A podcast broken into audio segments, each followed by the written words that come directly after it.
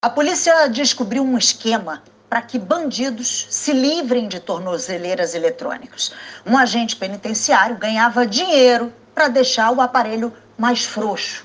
Com isso, presos conseguiam deixar a tornozeleira em casa, em bolsas e até mesmo presas a cachorros. A reportagem é da Adriana Cruz e do Carlos Delanoy.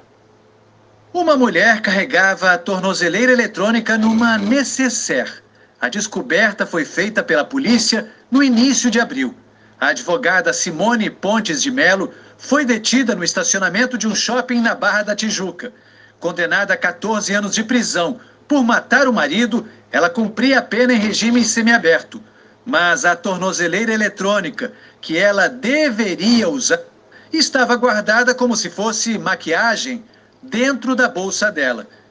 Inquérito da Delegacia de Repressão a Entorpecentes descobriu que a advogada negociou com o agente penitenciário Douglas Reis de Andrade. Em depoimento, Simone disse que do jeito que a tornozeleira foi instalada por Andrade, ela conseguia retirá-la com facilidade. E que o agente pediu à advogada que indicasse outros presos. Uma testemunha revelou que Andrade passou então a cobrar entre 20 e 30 mil reais para instalar cada tornozeleira eletrônica de uma forma que pudesse ser retirada. A prisão da advogada com a tornozeleira dentro da necessaire levou a polícia e a Secretaria de Administração Penitenciária a descobrirem um esquema de irregularidades bem maior.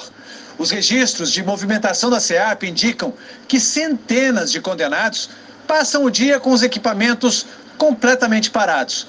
Outra suspeita é que as tornozeleiras estejam sendo penduradas em cachorros e outros animais para enganar o sistema de segurança.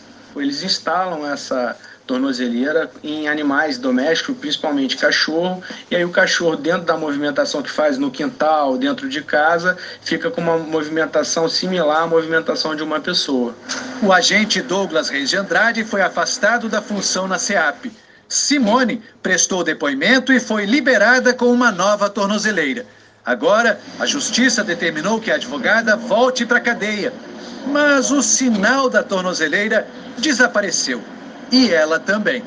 É um esquema maior, envolve é, eventuais serventuários da, da SEAP, pode ter beneficiado aí centenas de, de outros indivíduos.